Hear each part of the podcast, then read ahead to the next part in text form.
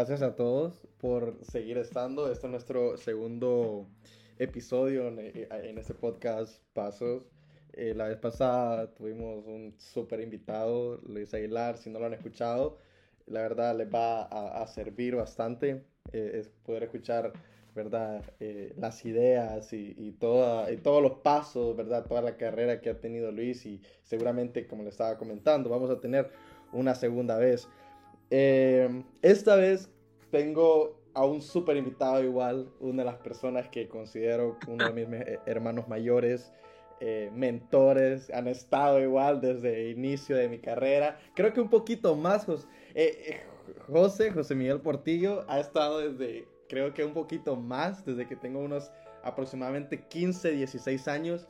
José Miguel ha estado ahí como también siendo parte de, de todo lo que soy ahora y, ¿verdad? Y, y, y, seguiré creciendo, ¿verdad? ¿Cómo está, José?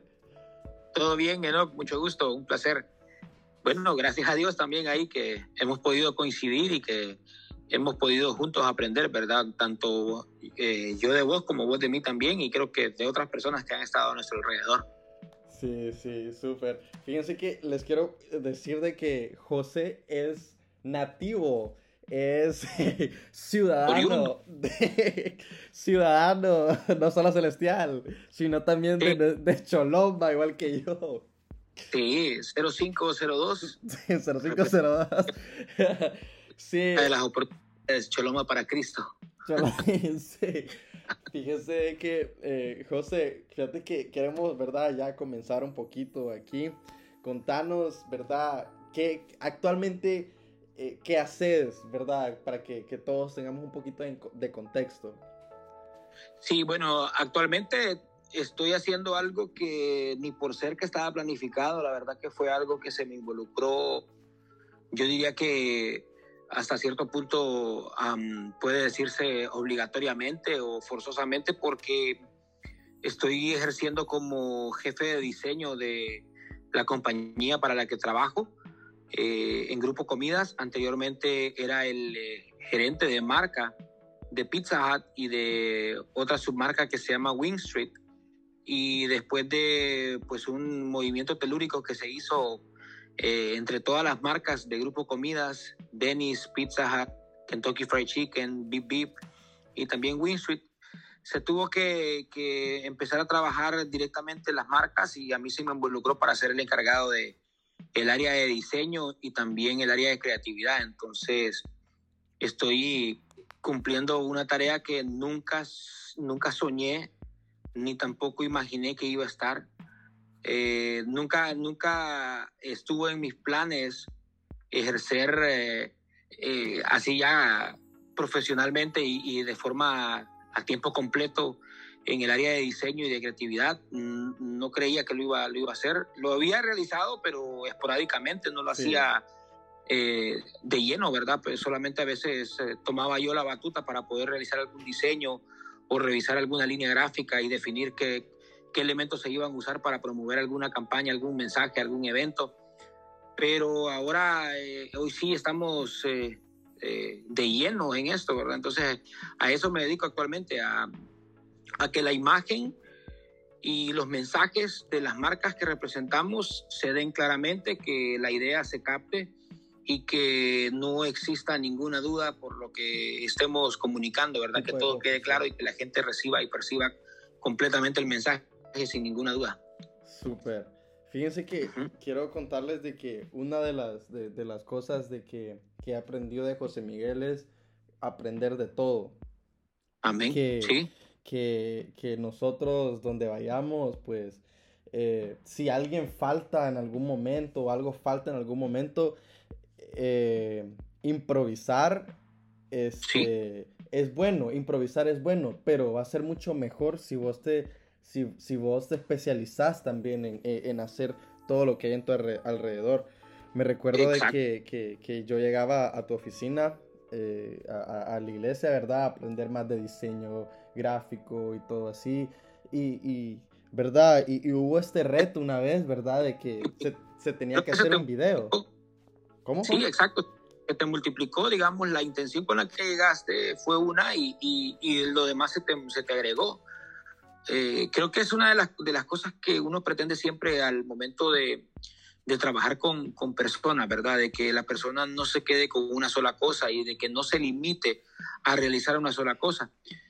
Vengo de vivir eh, experiencias en diferentes compañías, en diferentes empresas y proyectos, y en muchas de ellas había personas negativas que se sentían mal porque las ponían a hacer algo que no les correspondía, según ellos, ¿verdad? Entonces, yo vengo de una, de una escuela donde agradecía que me involucraban o que me tomaban en cuenta para X o Y actividad, aunque yo no fuese una persona eh, totalmente capacitada en esa actividad. Entonces, he tratado de que todas las personas con las que, que, tenga yo alguna conexión o relación o que me involucren o que me consideren para, para poderles guiar, tratar de enseñarles eso, ¿verdad? De que, de que no se quejen, de que si hay algo que les toca hacer y que no les corresponde, eh, que no, no, no arruguen la cara, de que no murmuren, de que no se cuestionen, sino que lo hagan y que le aprovechen la oportunidad para aprender algo nuevo porque... Correcto, que se eh, mira la, la, la oportunidad de, de, de, algo, de experimentar algo nuevo, de aprender algo nuevo. Sí, yo creo que sí, sí, inclusive si está dentro de tu carrera, ¿por qué no? Pues, y creo que siempre es bueno saber de todo un poco. La verdad que no es ser un, un sabelo todo, ¿verdad? Pero sí un, eh, un entiéndolo todo, creo yo, ¿verdad? Sería bueno también eso, ¿verdad? Que la gente no solo aspirara a ser un sabelo todo, sino un entiéndelo todo o un compréndelo todo también, porque el compréndelo todo también entiende y valora el trabajo de los demás, comprende que la tarea que los demás hacen no es menos que la que él hace, ni tampoco es más que la que él hace, es, es necesaria para lo que él hace. Todos somos eh, importantes para, para que un proceso se termine. Exacto, somos piezas claves y todos debemos estar en una plena armonía, ¿no? Para que el fin del proyecto se logre, ¿verdad? No sé, cada proyecto que, en el que uno lo involucra tiene un objetivo y el propósito es que, que ese objetivo se cumpla y la intención aquí es que, que lo hagamos, no que nos pongamos a buscar culpables o a echarle la culpa eh, de que por qué la cosa se está trazando, sino que si hay algún impasse, algún retraso en el desarrollo del proyecto, pues tratar de ver qué es lo que está ocurriendo para poder apoyar y desde, diría yo que eh, de quitar esa, esa, piedra que está estancando el, el, el, progresar del, del, proyecto, ¿verdad? Entonces, sí, eh, como te digo, eh, la escuela en la que uno viene es ser un, un apréndelo todo, un compréndelo todo, ¿verdad? Y, y ser no solamente simpático, sino también empático, porque ese es el problema hoy en día que hay con, con, todo esto de los trabajos y los proyectos, ¿verdad? Que todos queremos ser simpáticos, es decir, que todos queremos quedar bien con todos, pero no queremos ser empáticos. Y la intención es, por sobre todo, ser empático y, y ser también efectivo, ser productivo, eh, no, no, no nos contrataron para ser simpáticos, aunque la simpatía es parte de las cosas que se, que se solicitan en el, en el tema actitud de la persona, pero no lo es todo, ni lo único, ¿verdad? Sino que hay que hacer, como vos decías, también una mezcla de todo para que la cosa se, sepa bien y tener las cantidades exactas de cada una de esas cualidades para que tampoco saturemos ni seamos... Eh, eh, diría yo, como si lo estamos hablando de comida, seamos repelidos para que, la gente no nos vaya a querer, eh, a querer probar después, que solo con una probadita ya bastó, sino que cuando nos, nos, conozcan digan, hey, quiero tener más experiencia con esta persona, me gustaría también no solamente eh, involucrarle en este proyecto, sino seguir trabajando con él o con ella en otros proyectos más, porque la persona supo balancear todas estas cualidades, gustó.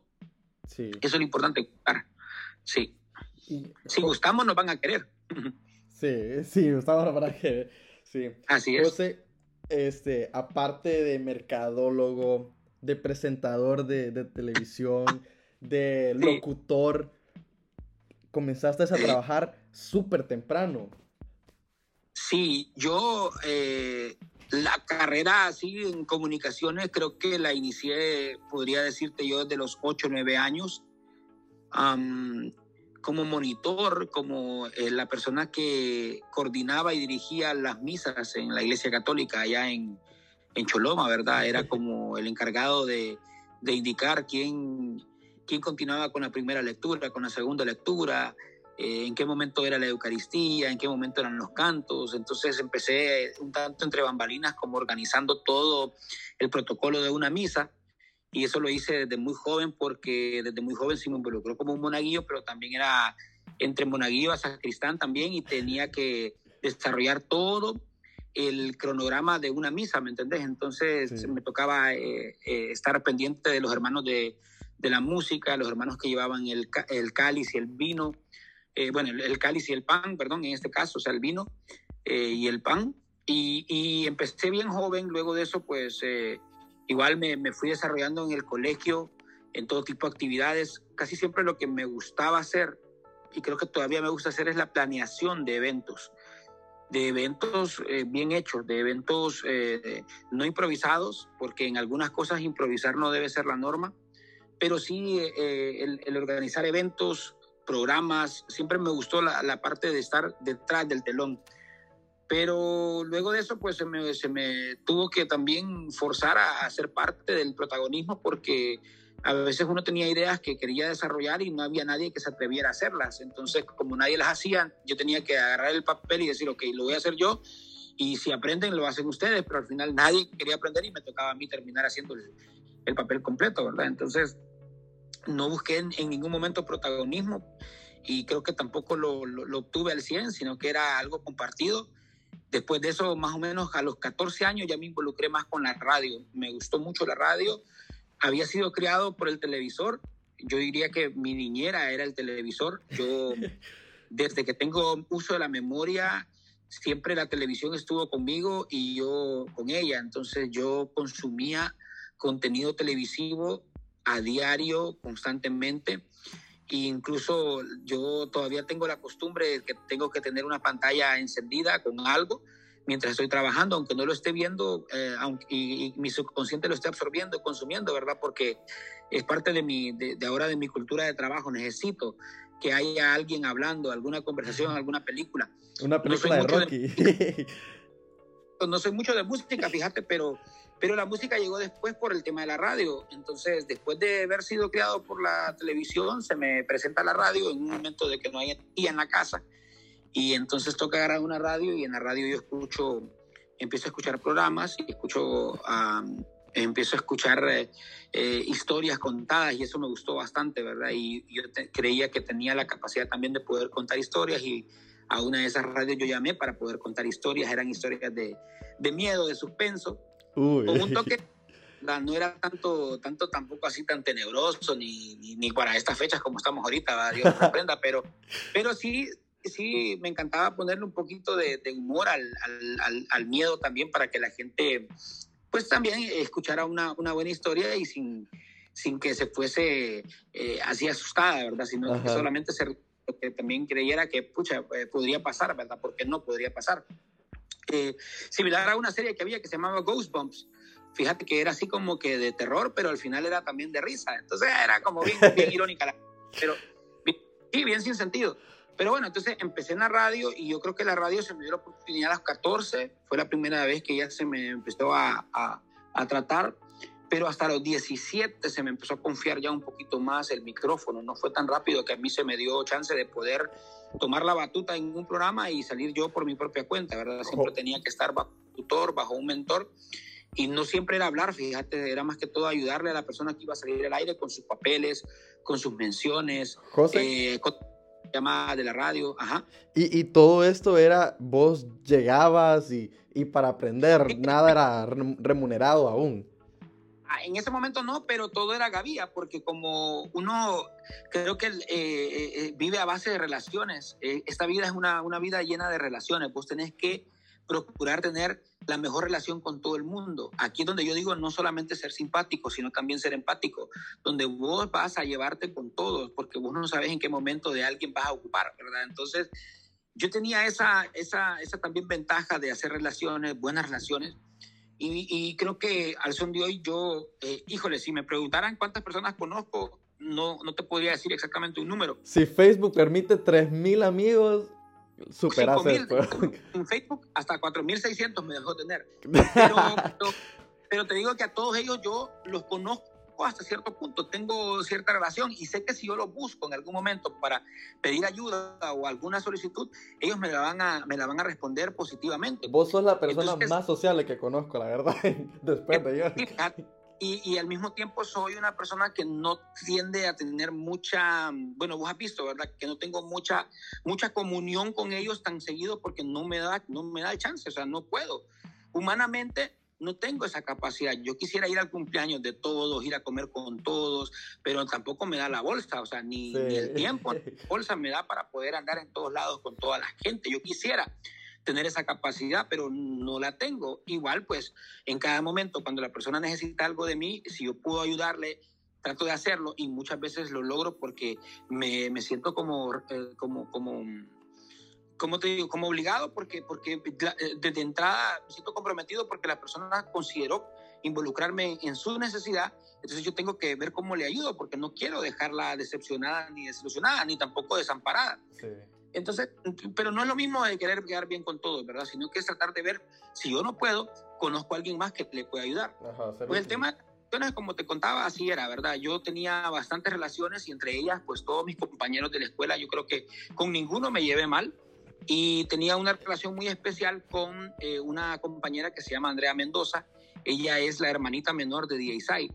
Y ellos dos ah. son hijos de Humberto y Claudia Mendoza. Ellos son los dueños de Radio Musiquera y Radio Activa, entre otras estaciones de radio, ¿verdad? Entonces, cuando nosotros andábamos engavillados a veces y teníamos actividades con el colegio y queríamos promocionar nuestras actividades, Andrea nos daba chance con la mamá para que pudiésemos ir a Musiquera y a Trayectiva a promocionar estos eventos, ¿verdad? Para que la gente llegara. Cuando fuimos seniors, que ya fue casi el último año, en ese, en ese año fue donde más actividades hacíamos y donde más tocaba visitar las radios para poder promocionar que teníamos una actividad acá, una noche benéfica allá, eh, vamos a tener una fiesta en tal disco, si nos quieren comprar los boletos aquí estamos a la orden, ¿me entendés? Todas esas cosas. Ajá. Y se impulsar un poco más y cuando yo ya llegué al, a las cabinas de radio me gustaba mucho cómo manejaban el tema de respeto a la cabina, ¿verdad? Era una cosa que uno admiraba, que no podía entrar así nomás, que tenía que esperar a que le diera el acceso, que si la luz roja afuera estaba encendida vos no podías hacer bulla ni en el pasillo, que tenías que mantener un, un, total silencio hasta que la luz se apagara y si la persona que estaba en la cabina te daba el acceso, pues vos poder ingresar y conversar con la persona hasta cierto tiempo porque la persona después te decía, espérame, que voy al aire. Y, y, la cosa como que cambiaba porque hasta el estado de ánimo de la persona era diferente a como cuando estaba hablando con vos fuera del aire, ¿verdad? Una persona muy, muy distinta. Y a mí me gustó mucho eso porque en la radio vos no te exponías físicamente y entonces yo sentía de que era un medio donde yo podía expresarme sin eh, afectar mi integridad física, ¿verdad? Eh, sin embargo, las, las, situaciones del destino me obligaron allá después tener que proyectarme un poco más, porque ya los eventos que se hacían no eran solo eventos radiales, sino que ya eran eventos de conciertos, de fiestas, y yo tenía que salir. No solamente organizar el evento, preparar todo lo para que el evento funcionara, sino que yo también tenía que ser parte del evento. Y ahí fue donde a mí no me gustó mucho, pero por lo mismo, por la, la euforia juvenil, y por querer ser parte también del rebane, como dicen algunos, yo me metí al rollo. Y después de esto, pues también eh, sentía yo que ya, ya no se me tomaba tan en serio porque los personajes que yo hacía en radio superaron al, al, a la persona que era yo. Entonces todas las personas cuando me miraban creían de que yo era el personaje. Y no, yo era la persona que hacía los personajes. Y todo el mundo me, me, me, juzgaba por el personaje y no tanto por, por mí mismo. Gracias a Dios que me, me, juzgaban por el personaje porque si hubiesen conocido a los José Miguel de esos años hubiese sido más, más vergonzoso. Pero después de eso, mira, entre tanto yo, eh, eh, eh, mi, el plan de mis papás era que yo estudiase medicina. Como yo era católico y tenía buenas conexiones también con la Iglesia Católica, el sacerdote con el que yo servía tenía buenas conexiones con, con Cuba. Entonces me habían logrado conseguir una beca para poder estudiar medicina en Cuba. Yo ya tenía todo preparado para irme allá, pero eh, me hice loco, no tomé el, el, el, viaje, me quedé y empecé a trabajar en la radio. La radio me dio el chance de poder trabajar ya remunerado y, y me quedé me gustó cuánto me pagaban, que no era tampoco una gran cosa, pero, pero para un cipote de 17 años que le estuvieran dando ya dinero, ya pues era... Eh, ya, sí, hombre.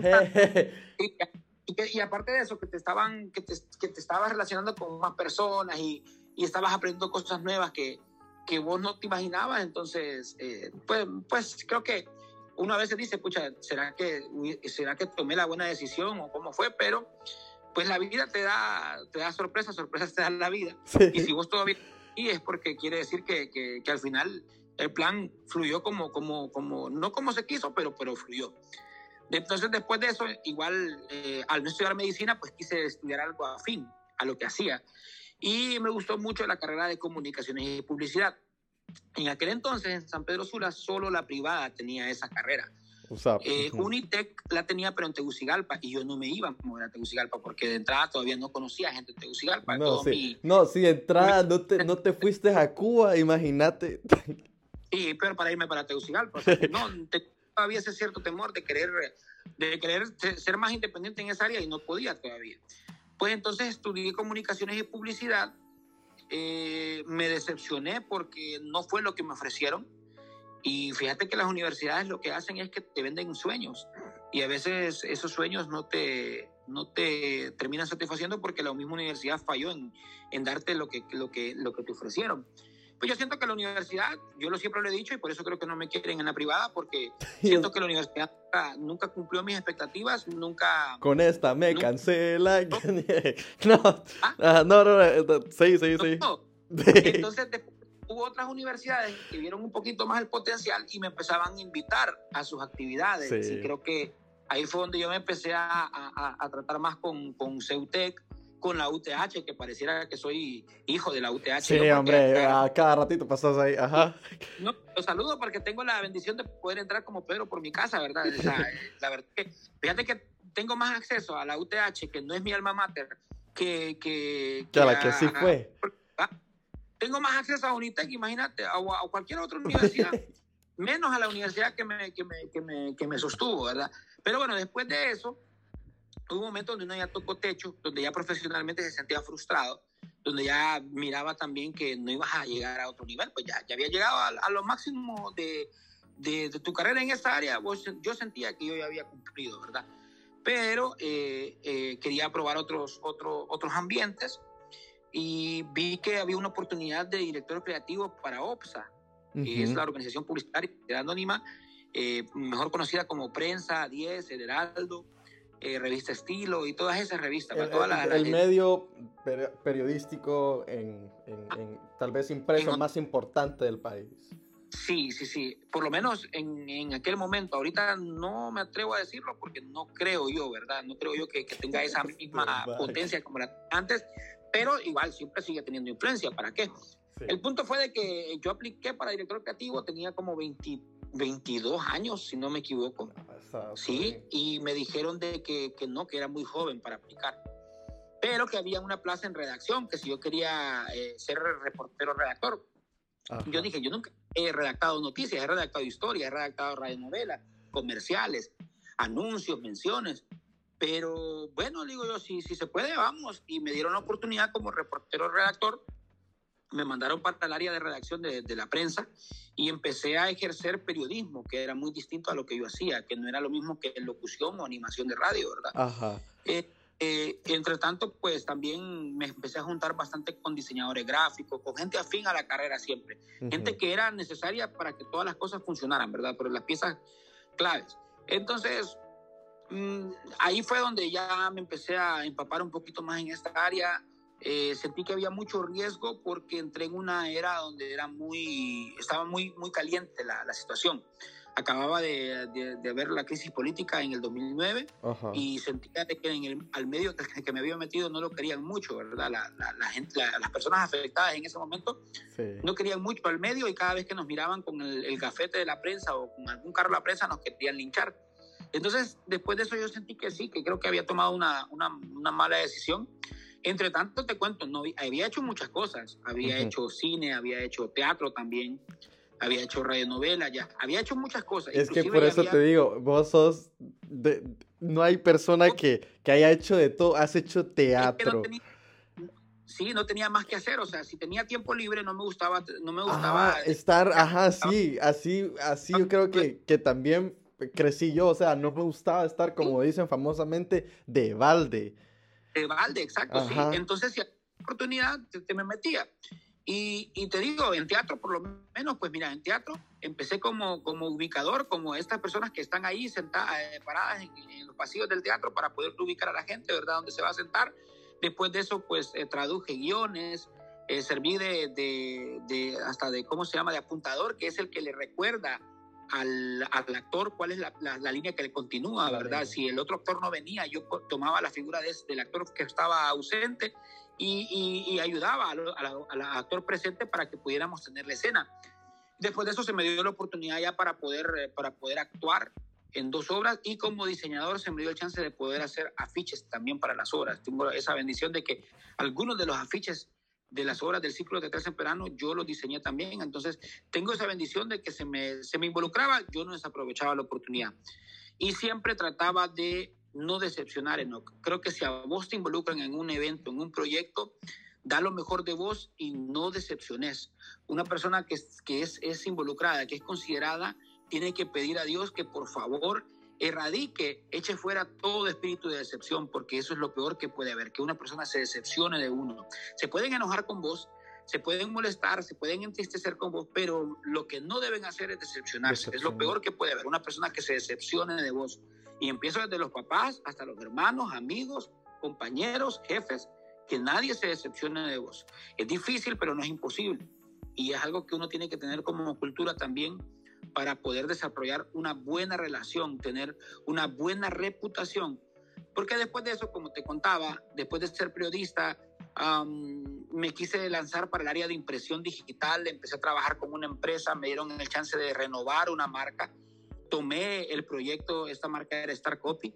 Star uh -huh. Copy antes quedaba allá por Nova Prisa y luego de eso la movimos y la pusimos allá por donde está ahora el Pizza de la primera calle, que ahora es un predio de esquina un poco más grande renovamos esa marca, hicimos un nuevo sistema de impresión digital y todos los Mickeys que puedan haber, pero eh, tuve muchos roces con los hijos del dueño y eso ya pues afectó también mi, mi estado de ánimo, eh, se me culpó de algunas cosas que yo no había hecho, se me quiso también incluso hasta lastimar y ya después de eso yo preferí mejor esconderme y ahí fue donde yo entré en una etapa de depresión por casi unos seis meses.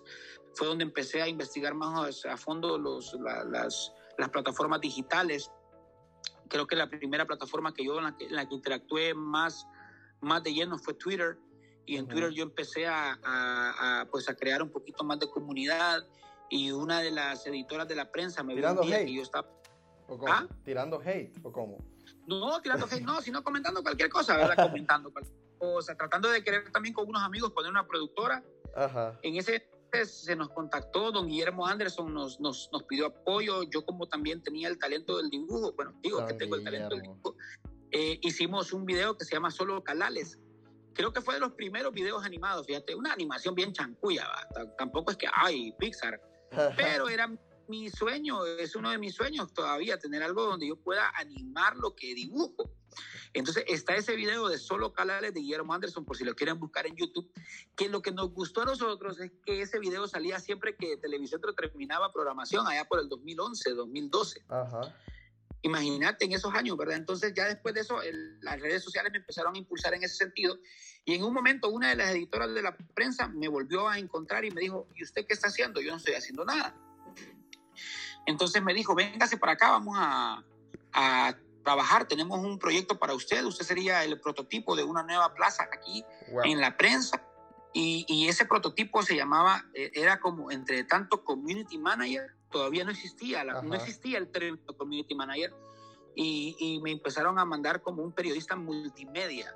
Porque cuando yo estuve en la prensa, a mí me gustaba siempre también apoyar a los, a los amigos de la web que siempre les daba tal vez algún audio de lo que me había dicho el entrevistado o alguna fotografía o algo más para que se sustentara más mi nota. A mí me gustaba que si la gente entraba a la web, viera que mi nota tenía video, tenía sonido, tenía fotos, tenía texto. Estaba completa totalmente la noticia, cubierta. Sí, que fue integral, que fuese integral, que en el impreso también saliera el icono de mira más en la prensa.hn, ¿verdad? Entonces, a mí me gustaba mucho que fuese completo mi trabajo. Sentía que yo hacía al 100 todo lo que, lo que investigaba. Pues entonces ella me llamó y me dijo de que eh, eh, para empezar me iban a enviar a Panamá a estudiar, entonces tuve la dicha de poder ir a estudiar a Panamá, de poder ir a capacitar un poco más en el área de periodismo multimedia.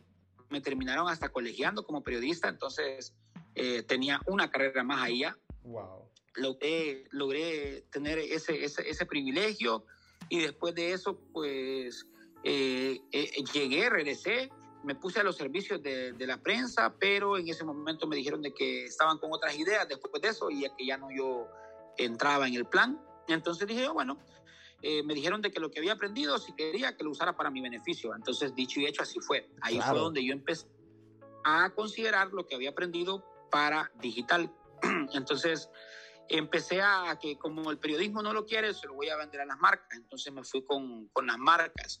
Y eh, pues amigos que yo tengo me empezaron a involucrar, vieron que yo tenía cierta chispa y me dijeron de que por qué no les ayudaba con, con, con las marcas de ellos para poderlas eh, ya empezar a, a, a meter en, lo, en, el aspecto digital. Yeah, Entonces las primeras marcas que, que manejé a, a, título digital fueron Radioactiva, Tropical, Varena, Salvavidas, UTH, ¿me entendés? La UTH ya se empezó a motivar, la Freedom, la escuela también, Ajá. empezaron a ver, Carrión, entre tanto, ¿verdad? Ya tenía un poquito más de, de, auge, era, era de las páginas más grandes que había de redes sociales. Sí. Y entonces, eh, creo que fui de los pioneros en, en tratar de eh, socializar con las marcas que era el, el, el ecosistema digital. Lo que ahora que se... conocemos, ¿verdad? Sí, aquí en el país, sí. sí como, como el mercadeo digital que le digan, bueno, porque, porque lo que no soy es mercadólogo, soy, soy publicista, pero me ha tocado hacer mercadeo porque como me llevaba con mercadólogo, yo les aprendí un poquito cómo era el y maneque y lo, y lo desarrollé también. Entonces, entre tanto, como te digo, después sentí una frustración porque miraba de que todo lo que yo quería sugerir e implementar no se me consideraba. Y fue hasta que yo llegué a, a la Iglesia de Cristo de Benecer, donde se me dio la oportunidad de desarrollar todos mis conocimientos eh, sí. adquiridos, ¿verdad? Entonces, ahí yo ya empecé a aplicar lo de ser presentador de televisión, de radio. Ah, porque mientras estuve en la radio también hice televisión, trabajé Ajá. para Canal 11. Entonces, te digo, siempre, siempre estuve activo, nunca me mantuve yo eh, dormido. O sea, Mira. nunca me mantuve pausado, siempre andaba en algo. Yo no podía mantenerme eh, desocupado porque si yo me desocupaba, no, iba a buscar alguna cosa para poderme entretener y no era conveniente. No era prove para no provechoso, o sea, no cualquier sí. cosa que te mantiene ocupado es provechoso para tu conocimiento, sí. para tu crecimiento. Te, te lo voy a estar claro, imagínate que yo, al no tener algo que hacer, lo que iba entonces a buscar era o una cerveza o un cigarro o algo más perjudicial y me lo iba y, y me iba a empezar a agarrar un hábito que no era el que me, el que me, el que me convenía, ¿verdad? Entonces, a los jóvenes que, que están así, que, que, busquen siempre algo que hacer. Y que, si, y, y, que eso de que es que a mí nadie me parabola, a mí no me involucran, no, no, no importa. Hoy en día es menos válida esa excusa. Porque desde redes sociales, ahora voy a, ya no ocupar de que el medio te dé el chance para poder hablar como antes. Imagínate sí. yo con lo que te conté, ¿verdad? De los 14 a los 17 tuve que esperar para que me dieran el chance para hablar. Ahora vos agarras el, el, el, el, el teléfono, el smartphone, haces un TikTok y voy ya hasta sí. youtuber. De vos aprendí, de, de vos aprendí que cuando, cuando llegaba a, a, tu oficina casi llorando, no, es que mira que no me toman en cuenta y todo eso. Ah. Ve, metete, que, que, te digan metido, que te digan sacón y todo sí. eso, pero metete, sí. habla y todo eso. Y entonces sí. creo que... Proyectate, proyectate, siempre le digo, proyectate, que se conozcan, que se Y sí, la verdad que creo que son consejos que a veces yo no los sé dar de la mejor manera. Siento que he sido muy pescada en muchas ocasiones porque a veces yo no tengo el tacto que, no, no sé a veces qué tan sensible puede ser la persona, ¿verdad? Y yo creo que todos son como yo. Y como a mí lo que me decían, me entraba por una oreja y a veces ni me salía, pero yo eh, trataba de, de, de, hacer las cosas, ¿me entendés? A pesar de que me salieran ofensivos, malcriados, hasta, hasta, hasta que me, me pegaran, yo igual sentía de que pues eh, yo, yo, por mi, yo era el que me había metido ahí, pues. Sí. Nadie me había puesto una pistola para ahí. Entonces, yo, eso me pasa por, por andar acá, yo me la gané. Era consciente de mi realidad también, de mis decisiones, eh, eh, de mis, las consecuencias de mis decisiones. Eh, lo que sí, fíjate que sabes que fue que me ayudó bastante también, creo que fue el relacionarme con personas mayores a, a, a, a, a mí, ¿verdad? O sea, tenía personas que, que te digo, eh, posiblemente que podían ser hasta mis abuelos, y yo eh, siempre me gustaba más estar con ellos, sentarme, platicar, que me contaran cómo era antes y cómo era ahora, cuánto les costó llegar a tal lugar. Y ahora creo que yo soy de esos, ahora que los güiros se sientan conmigo y me preguntan cómo era, ¿verdad? Como es ahorita. como es programa ahorita. Pero te digo que también ese, ese tipo de absorción de sabiduría, de, de vida, de vida vivida, es, es, necesaria para un joven también. A veces uno también tiene que ser un poquito más, eh, diría yo, uh, más selectivo con sus relaciones, ¿verdad? Yo sé que a veces es necesario tener eh, relaciones contemporáneas, personas de la misma edad, ahí en el círculo de amigos, pero hay veces que esa, esa misma abundancia de inmadurez puede perjudicarte a vos y también puede perjudicar a tus amigos. Y siempre es bueno tener como un tutor, un mentor, un padrino, ¿me entendés? Que te ayude a vos a, a guiarte eh, de la mejor manera y que te entendas un poquito de que, de que las cosas son serias, que todo lo que vos hagas al final termina siendo serio. Por muy chistoso que vos creas que estás haciéndolo, va a tener una repercusión seria. Entonces, todas ese, ese tipo de cosas yo creo que, que beneficiaron el, el, desarrollo, ¿verdad? La, las relaciones, tener, tener relaciones de todo tipo, pero siempre ser un poco más selectivo y buscar personas con más vida vivida, con más experiencias adquiridas, eh, aunque fuesen malas o, o, o, buenas, ¿verdad? Pero siempre tener personas que te pudieran guiar, que, que, vos pudieras preguntarle a ellos, cuando vos estabas en esa etapa, ¿cómo hiciste? ¿Qué hiciste? ¿Cómo estaba? ¿Qué, qué actitud tomaste? Para uno también tomar ese ejemplo y tal vez no imitarlo al 100, pero procurar ver pero, de, qué, de qué yo podría también actuar hacia eso. Correcto, fíjate de que, que, verdad, yo tal vez pongo en retrospectiva, este, tal vez con todas las personas que, que yo estoy involucrado, estoy relacionado y, verdad, yo he escuchado de, de, de vos, he escuchado de Luis, he escuchado de Germán, he escuchado de Sai, he escuchado un montón de gente. Imagínate, en varias situaciones de la vida, verdad, me ha servido bastante eh, lo, que, o, lo, lo, que uno me ha dicho y en otra situación lo que otro me ha dicho. Y tal vez en una misma situación lo que todos me han dicho se sí. forma, ¿verdad? El carácter de, para, para afrontar esa situación y, y saltarla, ¿verdad? O, o, vencerla más que todo, ¿verdad? porque lo que ah, es una lluvia de emociones, entonces son emociones tristes, alegres, enojadas, y saber bien vos qué, de qué emoción te querés llenar más, ¿verdad? En esa lluvia, ¿qué, qué, qué tipo de agua querés que te caiga, ¿verdad? Entonces, es bueno, es bueno, es bueno experimentar todas esas situaciones, pero también pedirle a Dios que nos dé la madurez y la sabiduría correcta para poder al final entender de que, eh, que es más barato ser feliz que, que andar amargado, frustrado, y que desde joven uno tiene que empezar a, a, a crear buenas relaciones porque lo que te iba a decir yo, Enoch, es que uno al final es una marca, ¿verdad? Uno ya, sí. el nombre que uno, uno tiene es una marca. Entonces, como representante de esa marca, en este caso vos, Enoch Pandurú, o yo, José Miguel Portillo, lo que más tenemos que cuidar de nuestra marca es nuestra reputación. La reputación, que eso es lo que en el mundo de la publicidad dirían branding. Y el branding no es lo mismo que el mercadeo o que el advertising. El branding es lo que dicen de vos cuando vos no estás. Entonces, ustedes ponerse a pensar, ¿qué dirán de mí cuando yo no estoy? Y no es ser paranoico, ni tampoco ser tóxico. Decir, a ver qué han de estar diciendo de mí. Fijo, están hablando mal de mí, porque como yo les caigo mal, que, que no, más bien eso. Si vos tenés esa actitud, revisate porque, entonces si sos vos el problema, porque vos no te, primero, ni vos te aceptás a vos mismo, pero para que la otra gente te acepte a vos, ¿verdad? Porque vos, si vos tenés tú, ese tipo de pensamientos es porque vos ya has provocado ajá, que la tus, gente... Eh, tus inseguridades te hacen ¿Sí? dudar, a, ¿verdad? De todo lo, de todo lo que es, de, de, todo tu entorno, hasta de vos mismo, de todo lo que sos vos, así. Por eso tenés, tenés que tener mucho cuidado con tu reputación. El consejo aquí, si tenés, tenés, tenía alguna moraleja este podcast, es que lo que debemos de cuidar siempre es nuestra reputación.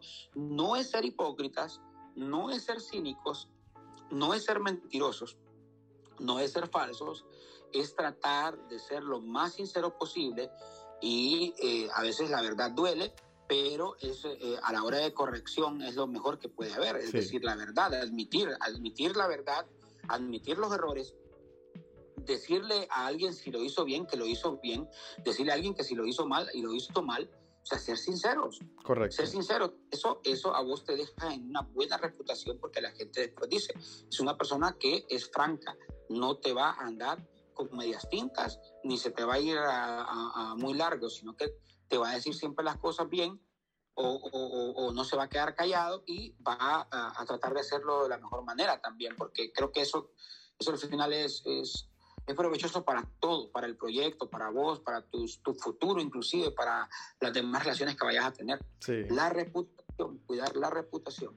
José, ah, ¿te arrepentís de no haberte ido a Cuba a estudiar una de las carreras que más caras, más con, con, más prestigio a un país donde su verdad es famoso por egresar los mejores médicos de, de, nuestro continente. El detalle es que actualmente pareciera que no los quieren mucho aquí, ¿verdad? Los egresados de allá. Pareciera que hay un roce aquí y, y como que también los que están ahorita recién egresados o hace mucho tiempo egresados de allá, no se les ha querido recibir de la mejor manera. Pero este, creo yo que, que, que no, no, no, me puedo arrepentir. En algún momento sí sentía yo que eh, tenía la duda de si había tomado o no la decisión correcta, pero que al final, pues, sabes que lo que, lo que me respalda a mí es la pasión con la que he hecho las cosas. Si yo sintiese de que no he hecho nada hasta la fecha en lo que yo me desarrollé después, ahí sí te hubiera dicho yo que pasaba, mejor me hubiese estudiado medicina, ¿verdad? Pero al ver todo lo que yo he realizado, las personas con las que he tenido la oportunidad de trabajar, las relaciones que he forjado, eh, los proyectos en los que he participado, las marcas a las que he servido, eh, los proyectos en los que me han invitado, involucrado, todo eso al final, entonces yo me doy cuenta de que no, no me puedo arrepentir porque al final Dios ha sido bueno conmigo y a pesar de mi desobediencia y de mi falta de, carácter también y de compromiso con mis papás, eh, Él siempre estuvo ahí y me ayudó a soy un consentido, diría yo, me, ayudó a que en esa decisión, en esa mala decisión, por lo menos no seguir tomando más malas decisiones, sino que en esa mala decisión que tomé, poder hacer las cosas bien. Que, que, que al final, pues, eh, sentirme yo contento, orgulloso de mí mismo.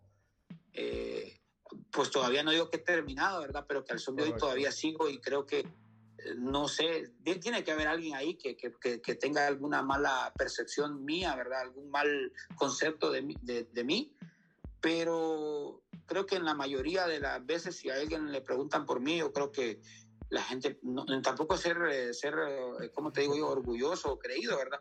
Pero siento que la gente va a dar siempre un buen, un buen reporte de mi parte, ¿verdad? Un buen reporte mío, mejor dicho. Alguien va, va a haber siempre la mayoría de gente que, que va a hablar bien de mí. Y, lo he hecho tanto porque también uno cuida un testimonio y no es el testimonio de uno mismo, sino el de alguien más grande, que es el de Cristo Jesús, el, apellido de tus papás también. Perdón, entonces siento de que, de que no, no me podía arrepentir. Después de eso, fíjate que como periodista yo vi a un, a un médico que se llama Sanjay Gupta, que es el corresponsal médico de CNN. Bueno, era uno o es uno de los corresponsales médicos de CNN y ahí es donde yo dije, bueno, yo hubiese estudiado medicina y después hubiese sacado un curso en periodismo y hubiese sido médico también, ¿verdad? Pero este, hubo situaciones en la vida también ¿no? que me permitieron darme cuenta de que no era mi vocación la medicina, la verdad. Sí. Soy ¿O solo era el sueño de tus papás? Era el sueño de mis papás porque creían de que siendo doctor yo no iba a tener hambre, pero ahorita estoy teniendo casos donde amigos míos doctores están ejerciendo como como diseñador gráfico, porque el diseño es más necesario que la medicina, aparentemente. Aparentemente. Eh, en, medio, en medio de tal vez una, una, closing, ¿verdad? No sé cómo decirlo, pero una, cerrando una pandemia, ¿verdad? Sí, entonces son, son ironías de la vida, pero eso tal vez es, temporal. Pero lo que te digo es de que, de que pues, igual, eh, donde estés, tenés que servir, tenés que hacerlo con pasión. Brillar. Y yo siento sí, siento que, que, que las, las, oportunidades que se me han dado no las he desaprovechado y he tratado de hacer todo con pasión. Ese es el ingrediente que, que, que marca y la gente y dice después, ah, este, aquí estuvo, aquí metió mano José Miguel, aquí estuvo José Miguel. Entonces sí, yo creo que eso, eso, eso es lo que, lo que me da por lo menos esperanza y de que, imagínate lo que te digo, en, en, lo que he terminado hoy en día, ¿verdad? Lo que estoy haciendo hoy en día y no sé después qué voy a estar haciendo pero lo que estoy haciendo sé que lo voy a hacer siempre con pasión, porque es el privilegio que Dios le ha dado a uno para poder brillar, como decía, para en ese, es el, el, momento de gracia que uno tiene, el momento de gracia de Dios que te da a vos, y, y no lo voy a desaprovechar porque es algo que Dios te ha confiado a vos y tenés que ser buen mayordomo con eso que Dios te ha dado, aunque sea una sola oportunidad, esa oportunidad yo no la voy a desperdiciar, no voy a ser mal mayordomo, no vaya a ser que cuando él regrese me diga que qué tonto que fui, te di la oportunidad y la desaprovechaste, no, al contrario, que cuando él regrese y me vio, dice, pucha, te di un chance y lo sacaste del estadio, hermano, así que mi respeto, felicidades, aquí está, tenés, esto es algo que te traía de... Multiplicaste, de, de multiplicaste el don.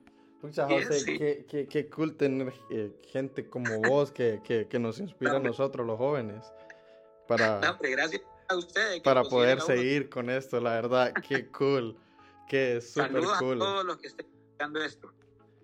Sí, qué cool. Bueno, José, este, la verdad, gracias, ¿verdad? Por, por habernos contado. La verdad, yo no, man, yo no sabía eso lo de, de, de, de, de, lo, de, de lo de medicina, man. Eso nunca me lo contaste. ¿Qué te chiste? Que Honduras perdió un gran alergólogo y, y ganó un publicista. no, no, no. Creo que lo que te conocemos, la verdad, sabemos de que, no, eh, perdiendo. No, eso sería al revés, la verdad. Sí. Perdió un buen alambre y, ganó un pésimo, un pésimo publicista. Listo. Man, muchas gracias por haberte unido. Gracias, no, gracias, ustedes, gracias, verdad, a todos los que, que, que, también nos han escuchado. Creo que eh, después de estas pláticas salimos súper inspirados, salimos con mucha más ánimos, la verdad. La verdad, fíjate que igual que le dije a Luis, fíjate de que yo tengo como una, en mi cerebro ahí, ahí, ahí, cerebro, ¿verdad? Lo que hay. Lo que hay. Lo que hay, o si hay. Tengo, no, tengo, tengo como un blog de notas, fíjate, donde, donde voy anotando así como frases, cosas, ¿verdad? Que, que, que, vos, que vos decís okay. y creo que voy agregando aún más a la lista, ¿verdad? De, de cosas. ¿Verdad? Como brillar bueno. donde vayas, ¿verdad? Hacer, no decepcionar, encargarte y no decepcionar a la gente, ¿verdad? Sí, Con tu trabajo y todo eso, la verdad. Eso es, la verdad, súper importante. Bueno, este... pues yo encantado de poderle servir siempre y cualquier cosa, pues, M aquí, a la orden. No, seguramente te vamos a tener más, más, más, más tiempo aquí. Este, sí. Dale, José, muchísimas gracias bueno. por haberte agregado. Muchísimas okay. gracias a, a, a, los, a, todos ustedes que, que, que, nos han escuchado. La verdad que, verdad, yo estoy igual que, yo no sé si también lo sienten en mi voz, pero yo me siento emocionado cada vez que, que salgo de esto. Eh, verdad, espero de que igual esto se pueda contagiar, contagiemos lo bueno. Sí. Sí, claro. Contagiemos, eh, como, bueno. como, decía, como decía una campaña de televisión hace muchos años, la, la, la educación, pásala, eso, la emoción, pásala, ah, conocimiento, pásala. Y, y, y, lo, bueno, lo bueno se comparte, así que si usted esto le pareció bueno, compártalo, no sea charrula, no sí. sea egoísta, no se lo quede solo para usted, compártalo. Sí, sí, sí, sí. Listo, muchísimas gracias a todos, gracias. Ok, nos vemos, Dios les bendiga, cuídense.